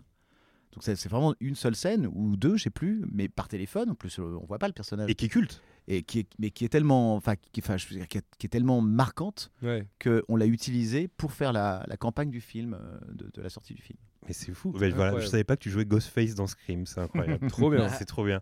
Euh, bon, le prochain, c'est un film culte aussi. hein. Il y a un indice également. Donne-moi une seule bonne raison de ne pas te mettre en pièces. Soumets-toi, Scar. À toi de Ah bah, choisir. Ah, Le Roi Lion. Le Roi Lion, Ah voilà. ouais. Emmanuel Ah. et Simba. Simba adulte. Ah ouais. Dans, dans Le Roi Lion. Ouais. Ouais, quand même, c'est culte. est incroyable. schizophrène. Très, gros- très grosse carrière. Alors, il en reste deux. Ah, le c'est beau. prochain, c'est Alors peut-être là- c'est peut-être le plus compliqué, le prochain. Oui, voilà. Bah, c'est c'est très compliqué parce que d'abord, c'est c'est très très vieux. Je Ouais. sais pas, je sais pas de quand date le film, mais 91. voilà, c'est ça. Donc tu C'est le premier indice. Ah C'est- c'est- c'est- ça fait 30 ans, plus de 30 ans. Ouais, mais j'ignore. Alors, ça, 32 ans. Alors, c'est le début d'un petit monologue, un monologue que moi je connais par cœur parce que c'est un film que je regardais beaucoup quand j'étais ado. Euh, une scène très touchante d'ailleurs. Et voilà, c'est Mm, parti. ok. J'ai regardé la télé ce matin et il disait que le monde où on vit est violent. C'est un monde de violence. Elle montrait tout plein de pays avec des étrangers qui y vivent. Alors du coup, je me suis mis à gamberger. Ou ils veulent rien savoir, rien montrer, ou alors ils se fichent pas mal de ce qui se passe ici. Ouais, il y en avait que sur les autres pays. Et ils ont dit que dalle sur la mort de mon frère. Alors, c'est un film de 91 réalisé. Alors, non, c'est trop un indice si je dis ça. Bon, réalisé par John Singleton. Ah bah c'est Boys in the Hood. Boys in the Hood. Ah, et tu joues oui. Ice Cube. Ah, Ouais. Bah ouais, c'est pas ouais, incroyable ça Ouais, ouais. Il joue le Bah, c'est- perso d'Ice Cube et ce Ah monologue de remets- fin. Je remets dedans là. Tu te remets le, le- le Ouais, monologue de fin je vois, je vois. où ils sont vois. devant le porche de la, de la maison, puis ils lui parlent, etc. C'est la, c'est la scène de fin. Et tu me disais, hors antenne, que tu étais un peu mal à l'aise sur ce film. Oui, parce que hum, bah, Ice Cube, c'est un rappeur, c'est c'est un, un Afro-Américain qui a. Ils ont, ils ont un rythme qui est quand même très très particulier, très spécial, et moi je me sentais pas euh, capable de le faire. Quoi. Je, je trouvais que ça collait pas, je trouvais que c'était. euh, c'était une idée de Medondo qui dirigeait le film, qui dirigeait le, qui s'occupait de la direction artistique du doublage. Donc, la voix off d'Eddie Murphy. Voilà, voilà, et il a eu l'idée de me, me mettre sur ce comédien. euh, Et, je trouve qu'il y avait vraiment aucune similitude. Et j'avais pas du tout. Alors pour le coup, j'étais, me sentais très loin, contrairement à Matthew Perry ou, ou à des acteurs. C'était beaucoup plus évident comme Jim Carrey, voilà. Mais Ice Cube, euh, c'était très très difficile. J'avais pas l'impression, j'avais l'impression de pas le remplir. J'avais l'impression de ne pas être dans son rythme. euh, Voilà, Je- je- j'en ai un peu chié. Ouais, mais et en plus, c'était avant euh, finalement que ta carrière s'emballe parce qu'on est en 91. Ta carrière, on va dire qu'elle s'emballe vraiment à partir de 94 quand il y a les, les gros films de Jim Carrey, quand il y a Friends. Friends, c'est quelle année? C'est 94 aussi? Euh, Friends, c'est on a doublé début 95 parce qu'en fait la série est- Ouais. date de 94, mais ils ont attendu la fin de la. grève. Il y avait une, une grève- une grosse grève. On a fait une grosse grève pour les droits de suite.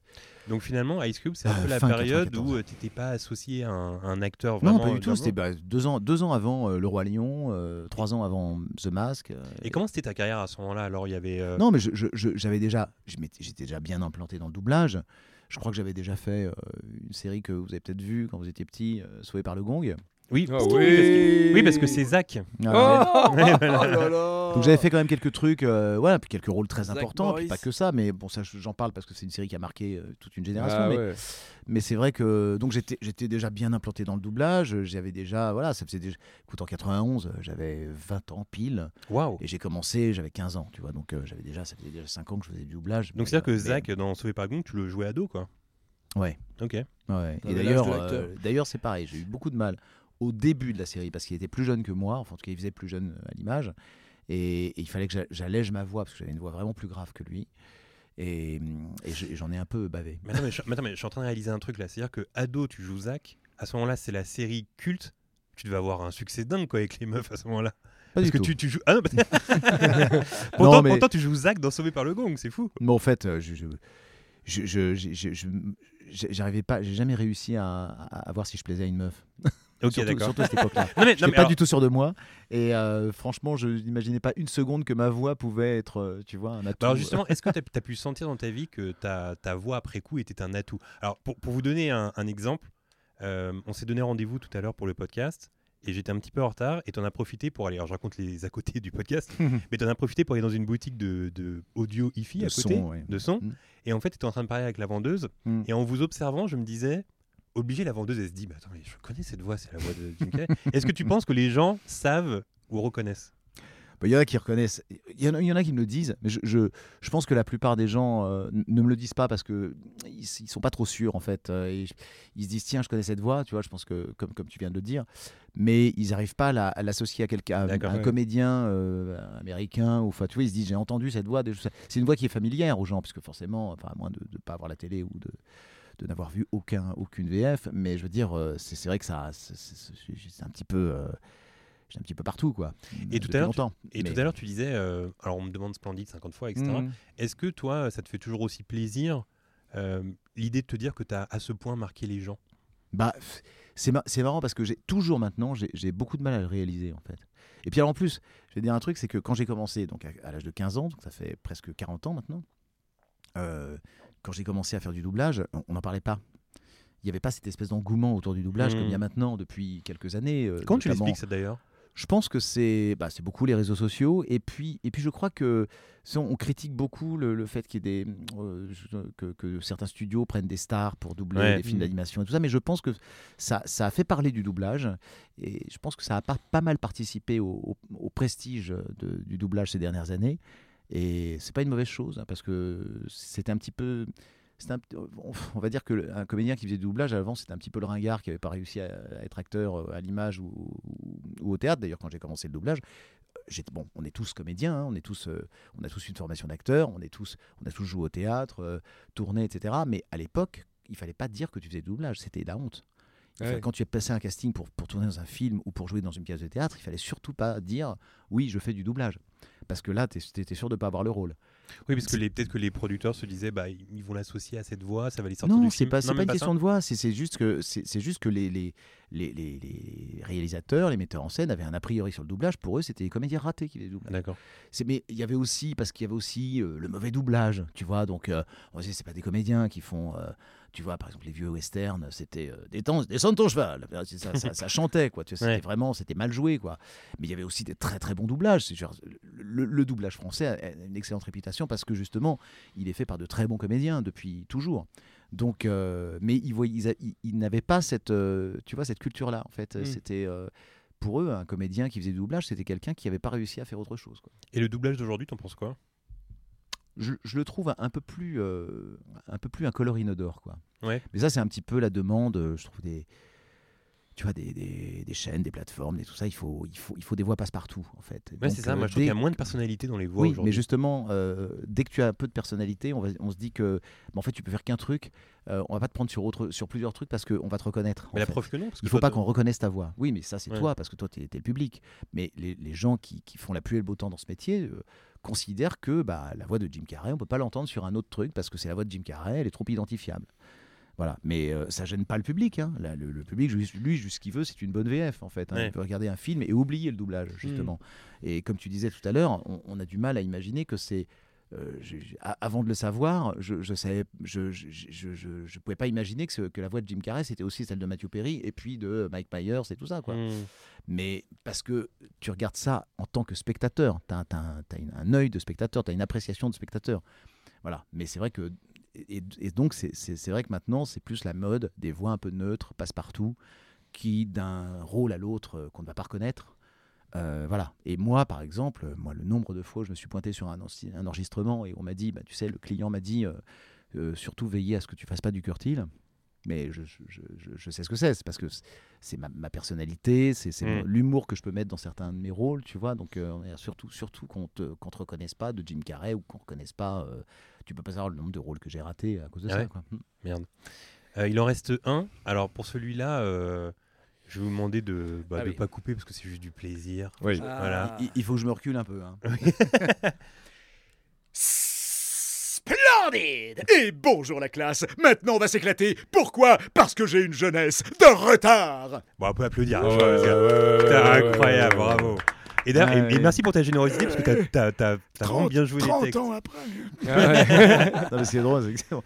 Putain, on en parle encore maintenant. Tu c'est- Ah, c'est fou. Ah bah ouais, mais- Emmanuel euh, Pêle-mêle, tu as aussi doublé euh, Johnny Knoxville dans plusieurs films, dont les Jackass. Ah ouais. Euh, Ouais. Sacha Baron Cohen dans Ali G ou euh, Bruno. Oh, j'ai revu Puis, euh, Eh ben, entre, tu autres, oui. Euh, Matthew McConaughey dans quelques films, Rob Mm. Lowe, Brendan Mm. Fraser dans Georges de la Jungle, euh, Christian Slater, River Phoenix dans My Own Private Idaho, Ah ouais. euh, John Leguizamo, Luigi dans Super Mario Bros, Ouais, c'est vrai. euh, Carrie Ells dans Sacré Robin des Bois, on en parlait justement, il joue dans Ouais. Liar Liar. Mm. Euh, T'as aussi euh, doublé euh, Mark Wahlberg dans Boogie Nights, Casey Affleck dans American Pie, Mhm. Will Ferrell dans Semi-Pro ou encore euh, des doublages dans Maverick, Flubber, Chucky 3, Rasta Rocket, L'homme sans visage, Spice World ou encore Donnie Darko dans lequel tu doubles Jack Gyllenhaal. Ouais, ouais. Euh, Est-ce qu'il y a des films comme ça, moins connus du grand public, parce qu'on parle souvent de The Mask ou de, tout- ou de Friends, euh, que tu as adoré doubler?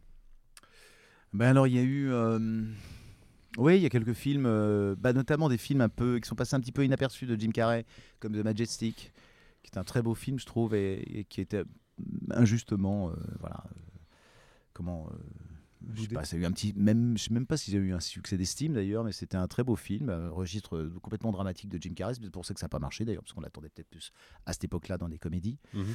Mais c'est un film sur le macartisme et tout ça, donc il faisait un scénariste, je crois, voilà, qui est. Et donc c'était la chasse aux sorcières.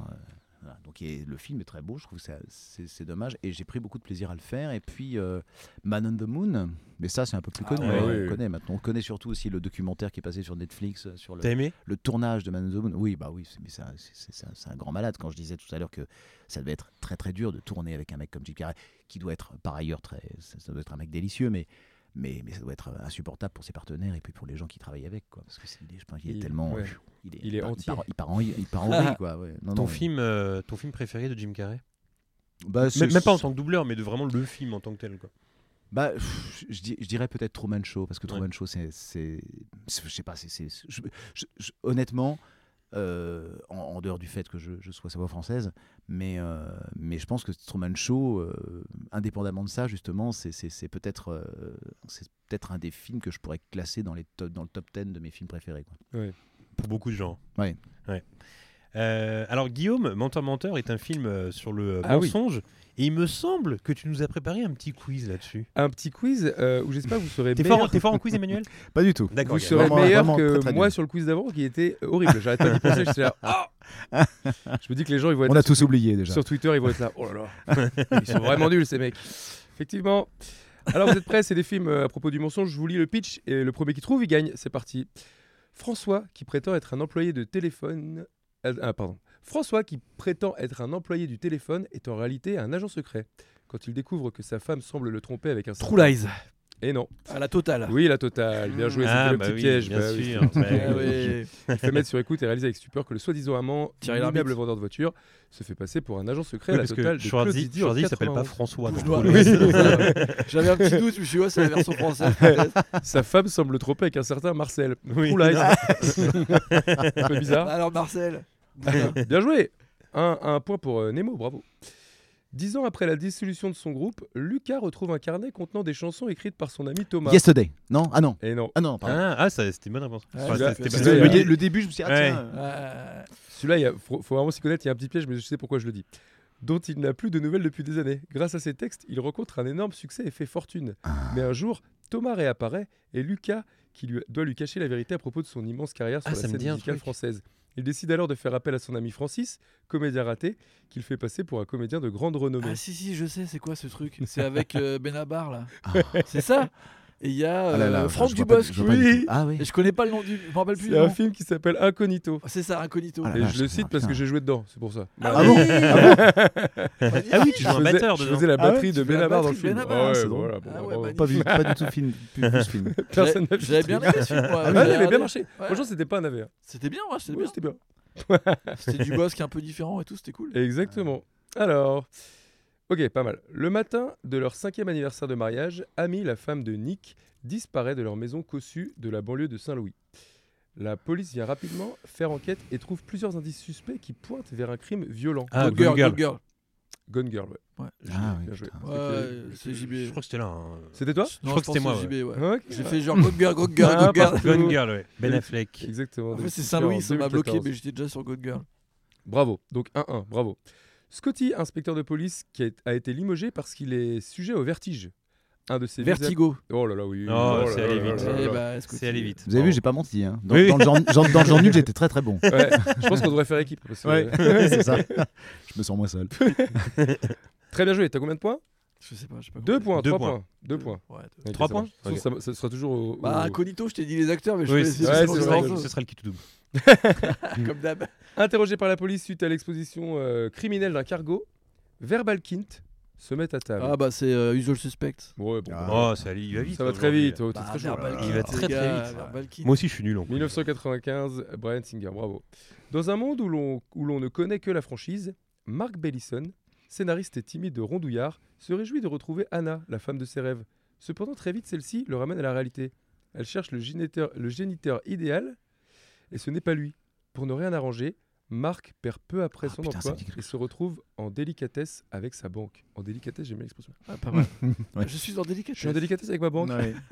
Je, Je la donne- ressortirai, celle-ci. je donne un indice, c'est un monde où personne ne ment. Invention of Lying. Ah, Ouais, c'est ça. Ouais, c'est ça Ouais, c'est ça. Quoi ça De Ricky Gervais en Ricky Ah, 2009. Gervais. Ricky Gervais, ouais. ouais. Ouais, J'ai pas bravo. vu ce film, je connais pas.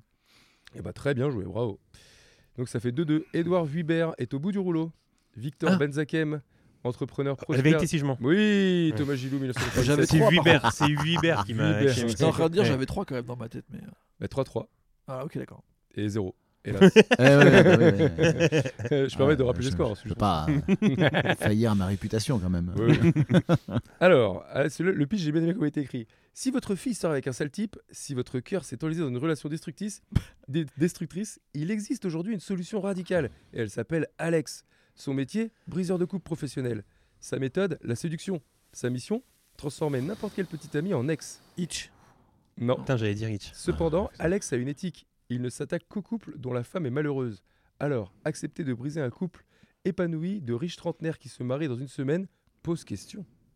Qu'est-ce que c'est que ça? Euh, C'est C'est un pas le film. Alors, c'est pas le film avec Jude Law, non? Rien à Non, c'est un film français. Ah, Ouais. alibi.com Eh non. c'est comme ça. C'est pas les trucs de l'autre là, Philippe Lachaud là. Ah. Encore un peu plus de mépris sinon. Non, L'autre, non, la bande à Fifi quoi. C'est un film de 2010. Ah. Ah. Dedans, il y a Vanessa Paradis.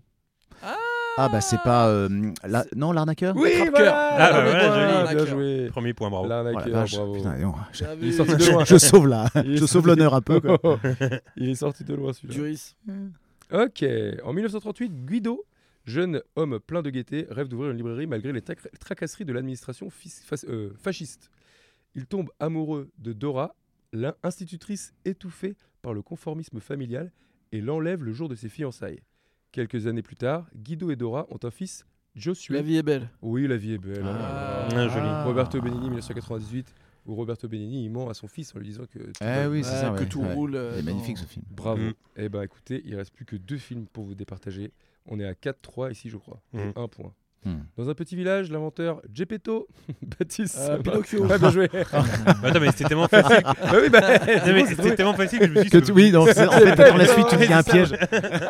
Ah, Si, faut y c'est aller, pas les gars, faut y aller. Oh, tu t'y connais toi aussi. Je me suis dit, c'est pas Pinocchio, c'est pas Si, possible. c'est Pinocchio. ok, d'accord. Et c'est le dernier film, donc c'est un qui tout double. T'aurais pu commencer par en euh, 1969, Pinocchio. Oui. Et bah, Pinocchio.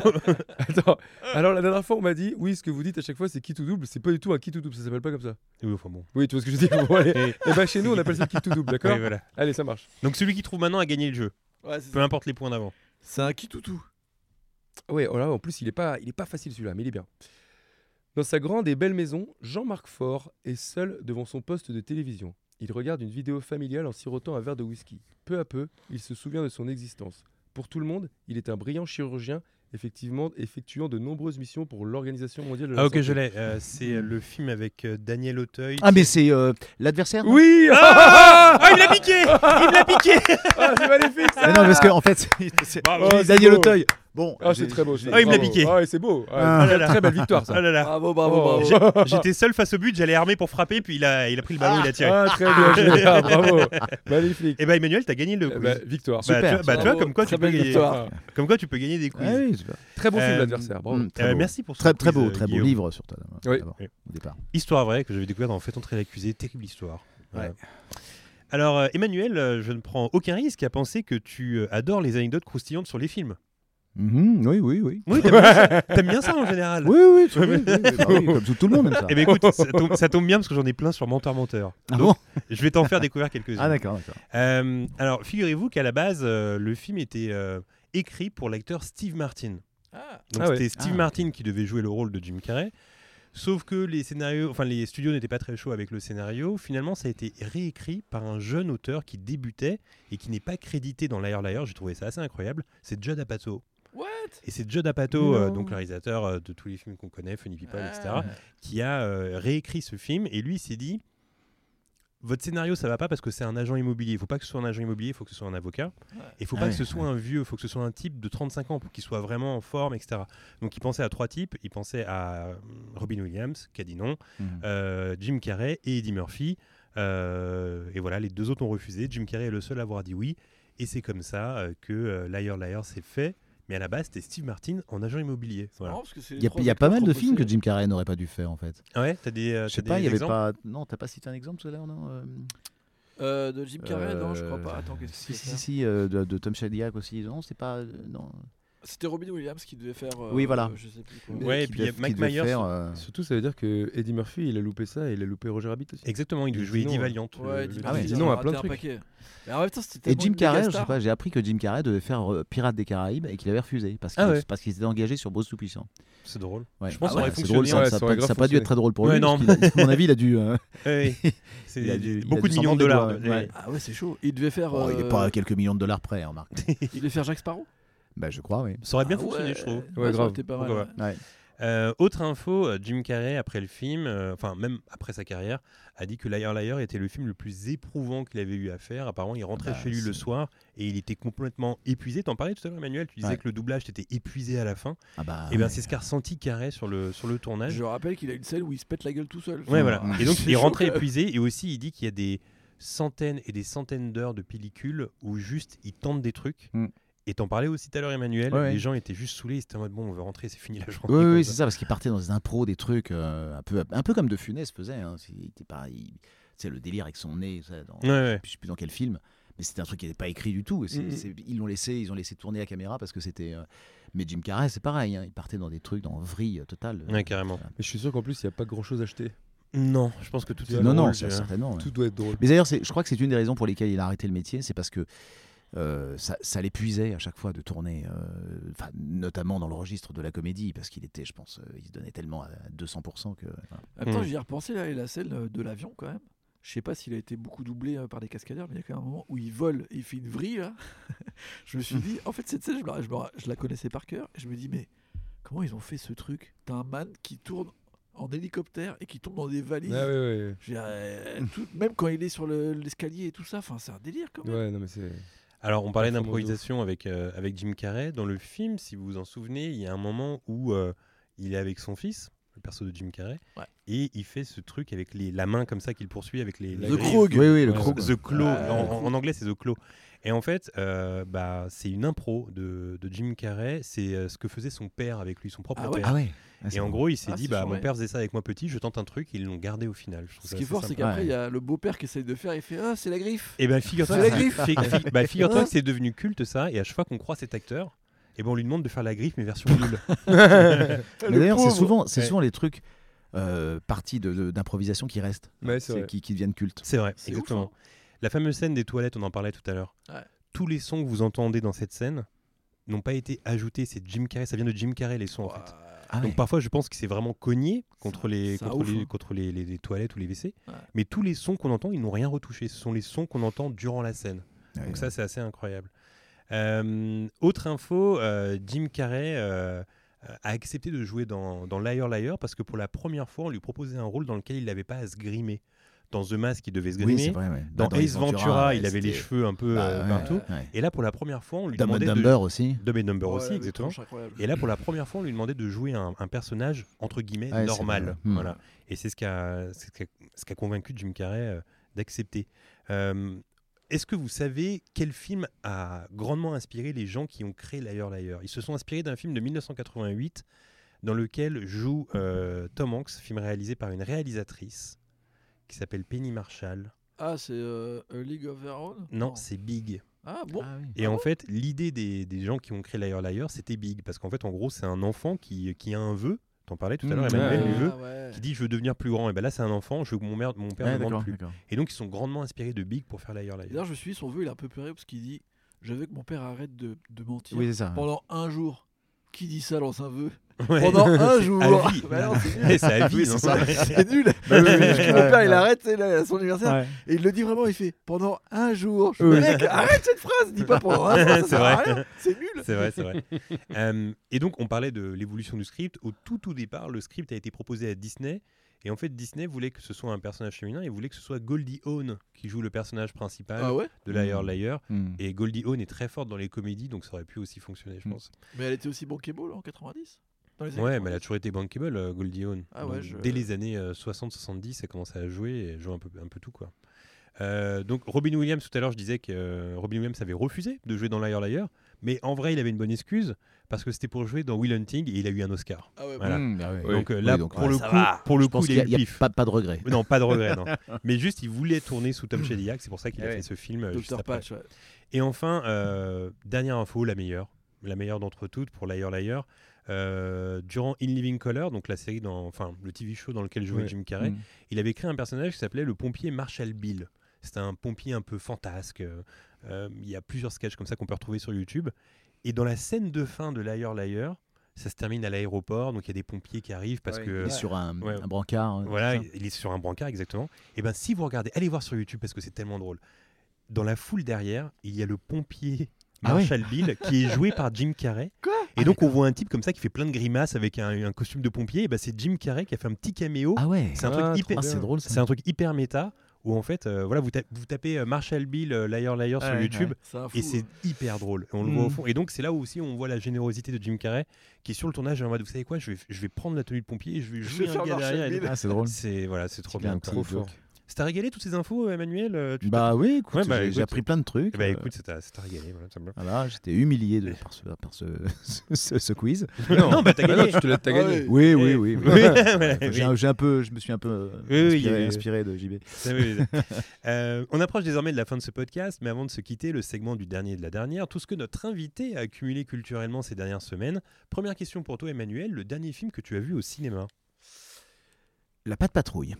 Ah oui Non, parce que j'ai un enfant de 7 ans. Non, j'ai- non, mais c'est vrai en plus. Bah, Et Non, alors, non, c'était non, bien je- Bah, pff, j'ai- j'ai- j'ai- j'ai- en fait, je suis, tu sais, je suis insomniaque, donc j'ai j'ai souvent besoin de faire des, des- des- des siestes comme ça. Je me suis dit, tiens, ça va me permettre de, de m'endormir un petit peu et d'accompagner mon fils, de jouer mon rôle de père. Le dernier film que tu as vu via une plateforme?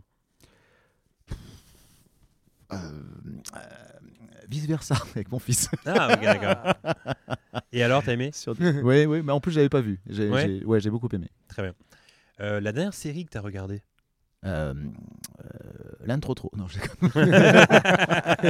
Le petit Nicolas. Non, Sky Rojo. Alors, ça parle de sur, quoi sur Netflix. Bah, tu sais, c'est en fait c'est c'est trois, euh, trois prostituées en fait qui, qui essaient d'échapper à leur proxénète, euh, qui tient une boîte. euh, voilà. Donc bah, c'est sur trois saisons, il n'y aura pas de quatrième parce que je vous dirai pas pourquoi, parce qu'il meurt à la fin. et c'était c'est une série espagnole et c'est c'est vraiment très très bien quoi. Très bien. La dernière chanson que t'as écoutée? Euh, euh, Now and Then des Beatles. I know it's true. It's all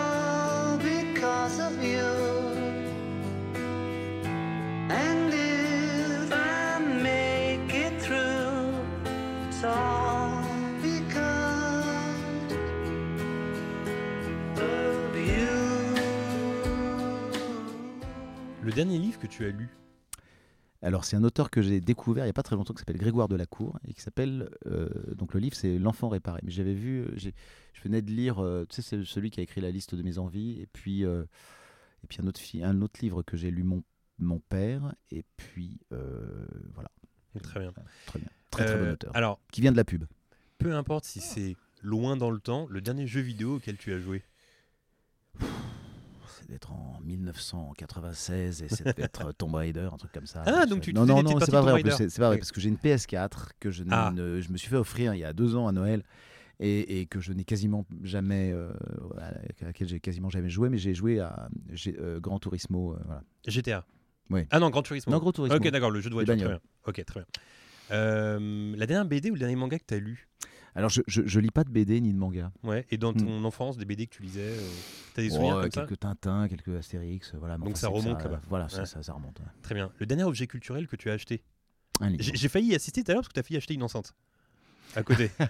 tu vois Oui, oui, mais non, non, parce qu'en fait, on m'a demandé des idées de cadeaux pour Noël, et donc il a fallu que je, trouve ma- mon inspiration dans ce, dans ce Ouais. magasin, et j'ai- trouvé.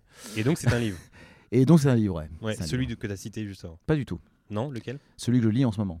D'accord. s'appelle qui- Spinoza, euh, celui qui a tué Dieu, Très bien. de JR, de José Rodriguez dos Santos. Et enfin, le dernier artiste que tu as suivi sur Insta ou Twitter? Moi, je suis pas trop, je, suis- je suis pas Pas trop, réseau artistes. Si, euh, un artiste vivant ou, Peu ou importe. mort. je, regarde. Non, je suis. En fait, je suis la, la page euh, Insta de la page fan, fan page de, de Glenn Gould. Voilà. Ok, d'accord. Et, et, je- et si Jean, Jean Dujardin, j'ai regardé un petit peu parce que je, je suis Jean Dujardin. voilà. Très bien. Euh, ce podcast est désormais euh, terminé. Emmanuel, est-ce que tu peux nous en dire plus sur ton actu? Qu'est-ce qui va se passer là dans les prochaines semaines, prochains mois? Bah alors, euh, ce qui va se passer, euh, pas grand-chose, parce qu'en fait, euh, je n'ai pas le droit de parler de, de ce, de ce que je double et qui n'est pas encore diffusé. D'accord. Maintenant, on signe des clauses de confidentialité, euh, c'est presque plus long de- que, que de- que d'enregistrer le film. Mais euh, voilà, on n'a pas le droit de... de- de- on n'a même pas le droit de dire la- le comédien qu'on va doubler dans, dans son prochain film. euh, C'était comme ça avant sans- Même sans parler du pitch. hein. C'est nouveau ça ou c'était comme ça aussi C'est avant c'est- plus nouveau depuis, c'est plus nouveau depuis, que- depuis que les plateformes sont, existent. Ouais. Ok. Euh, voilà. Mais c'est vrai que maintenant, euh, c'est- pareil hein, pour les enregistrements. euh, euh, tu peux pas rentrer dans un film d'enregistrement si tu es, si t'es étranger au, au- au doublage, quoi, à- la prod. Parce que justement, pour éviter euh, qu'il y ait des. Et tu parlais de théâtre euh, juste avant. C'est Mm. une possibilité de te au théâtre un jour ou- Euh, oui, bien, j'espère. Pour l'instant, j'ai des projets qui sont encore un peu, qui sont encore que des projets, des, des- voilà, mais il y a, y rien de concret, euh, voilà. Mais j'ai quelques projets, oui. Alors, on a parlé de doublage pendant tout, euh, pendant tout ce podcast, mais tu as aussi joué la comédie dans des films, visuellement. Mhm. Et j'ai lu que dans ta filmographie, tu avais joué dans Brise de Nice. C'est pas vrai. C'est pas vrai Non, non, c'est pas vrai. Il y a marqué le père de Fred dans... sur ton Wikipédia. Alors certainement pas. Bah, je Wikipédia raconte beaucoup de conneries. Bah attends, mais c'est drôle ça, pourquoi ils mettent ça alors Non, bah, je sais pas. Je sais pas qui a mis ça. Je sais pas qui s'occupe de. de... Oui, d'ailleurs, je- qui s'occupe un- des Wikipédia Bah, c'est un peu, c'est un, C'est un peu, tout le monde, euh, ouais. C'est un peu tout le monde. Hein. Mm. C'est ouais, ça. Bah, il y a quelqu'un qui a décidé que tu avais joué dans Brise de Nice. Eh bien, il faudra lui dire que, a, je ne sais pas où il a, il a, il trouve ces informations, mais en tout cas, elles sont fausses. Très bien. Ce qui est marrant, c'est que tu viens de dire que tu suivais Jean Dujardin. Ah bah oui. Ouais, ouais, ouais. Non, non, mais et- c'est un comédien que j'aime beaucoup. Mais euh, euh, non, non, j'ai joué dans beaucoup de films euh, quand j'étais enfant. En fait, j'ai commencé à 10 ans. Et j'ai- commencé par tourner, je ne faisais pas de doublage à l'époque, et puis j'ai voilà, j'ai tout tourné au cinéma, euh, notamment dans, dans Les Misérables, euh, la version de, réalisée par Robert Hossein avec Lino Ventura, Ah, ça par contre, ça y était dans Wikipédia. Ils sont pas trompés Ça, c'est- là-dessus. ça, c'est vrai. Bon, mais il y a quand même des choses vraies. hein. Oui, oui, oui. voilà. Et puis, euh, puis voilà, quelques, quelques autres films. euh. Il disait aussi que dans ton Wikipédia, il disait que tu avais fait des, dans les années 90 des jingles cultes Hmm sur, euh, sur les radios. Alors je sais plus si c'est Énergie ou Fun Radio. C'est Bah, Fun Radio Oui, oui, c'est principalement Fun Radio. J'ai fait d'autres radios ensuite, mais j'ai fait, euh, j'ai fait le fameux. euh, je sais pas si vous êtes de si vous êtes de cette génération. Oui, oui, euh, ça doit qui, nous parler, qui, je pense. qui écoutiez. Euh, qui écoutiez euh, Levin Fun, euh, Doc Radio, Eddie euh, Fool, Fool. sexe, capote et rock'n'roll. Ah ouais Voilà, c'était la- en fait c'est Diffoul qui était directeur d'antenne et qui, et qui avait vu un film que j'avais doublé qui s'appelait Pump Up the Volume, dans lequel je doublais Christian Ah ouais. Slater et qui était un, animateur radio, radio, qui ouais. piratait les ondes, hein, voilà, et donc il, il poussait des coups de gueule comme ça. Il y avait, il y avait, c'était un peu les, les prémices de la, de la libre antenne. Hmm. Tu vois, donc euh, il donnait la parole à des auditeurs, euh, tu vois, et pour, pour pousser des coups de gueule. Et, et, et donc, euh, évidemment, c'était pas, c'était totalement interdit, donc il se fait arrêter dans le film. hein. Et, et il avait un ton, enfin en tout cas, euh, voilà, et en français, je lui donnais un ton aussi que, que- qui, qui intéressait beaucoup Fun Radio à l'époque. Ils voulaient faire sur jing- leur jingle. Le film, c'était un film culte pour eux, quoi. Trop marrant. Écoute, Emmanuel, merci beaucoup d'être venu. Ouais. Euh, moi, j'avais vu euh, quelques-unes de tes, enfin quelques-uns de tes passages dans Combini, dans Allociné, etc. Et je m'étais dit que tu avais l'air d'être quelqu'un de très généreux, et c'est le cas Mhm. en fait. Tu étais très généreux dans cette émission, et je t'en remercie. Bah, écoute, Voilà. euh, Et puis bravo. Merci, euh, bravo. merci de m'avoir Ah, bravo. accueilli aussi chaleureusement. Ouais, et puis bravo pour tous les doublages, ça nous a régalé. je pense que ça vous a fait plaisir d'entendre cette voix, euh, vous qui nous écoutez. Euh, donc merci Emmanuel, à bientôt. Merci, merci à vous. Et merci les gars, puis nous on se retrouve dans une semaine. Ciao ciao Salut